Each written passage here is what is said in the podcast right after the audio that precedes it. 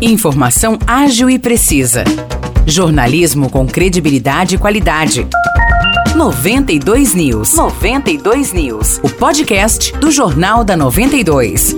Olá, eu sou Maurice Projan e a partir de agora você fica bem informado sobre as principais notícias do dia em nossa cidade e região. No episódio 580 do podcast 92 News, você confere um homem de 40 anos morreu após ser esfaqueado em Casa Branca na noite de domingo. O ex-marido de uma amiga é o principal suspeito e fugiu após o crime. Segundo informações do boletim de ocorrência, o homicídio aconteceu na Avenida José Basilone Júnior. A vítima estava em um carro com uma amiga quando o ex-marido da mulher apareceu dirigindo um veículo, impedindo a passagem deles. O suspeito do crime agrediu a vítima com socos, deu uma facada na barriga e em seguida fugiu do local. A polícia militar foi chamada para atender a ocorrência. Com as informações fornecidas pela testemunha, a PM foi à casa do suspeito, onde encontrou em um quarto uma carabina de pressão calibre 22 adaptada e 10 munições. A vítima foi levada para o pronto-socorro, mas não resistiu aos ferimentos e morreu. O caso foi registrado como homicídio e será investigado.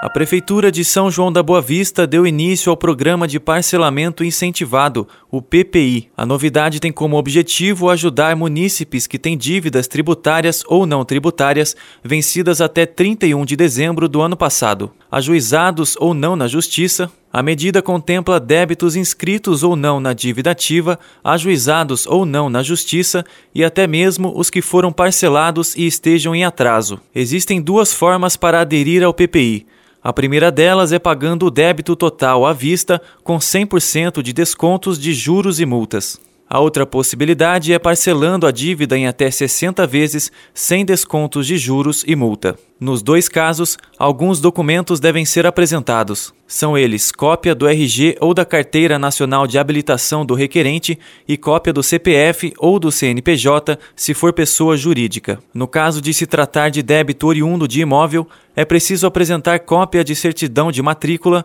escritura pública, contrato particular, formal de partilha ou carta de arrematação ou adjudicação que aponte a titularidade do requerente com relação ao bem. Esses documentos imobiliários não precisam ser apresentados, caso o cadastro municipal já indique o requerente como contribuinte. Caso o requerente seja um terceiro, é necessária uma procuração fornecida pelo titular do débito. O prazo para aderir ao PPI vai até o dia 23 de dezembro. Nos casos de débitos que ainda não foram cobrados judicialmente, o atendimento é feito junto ao setor de dívida ativa do Departamento de Finanças, que fica na Praça da Catedral, número 7, no centro de São João da Boa Vista, no antigo prédio do Banco do Brasil.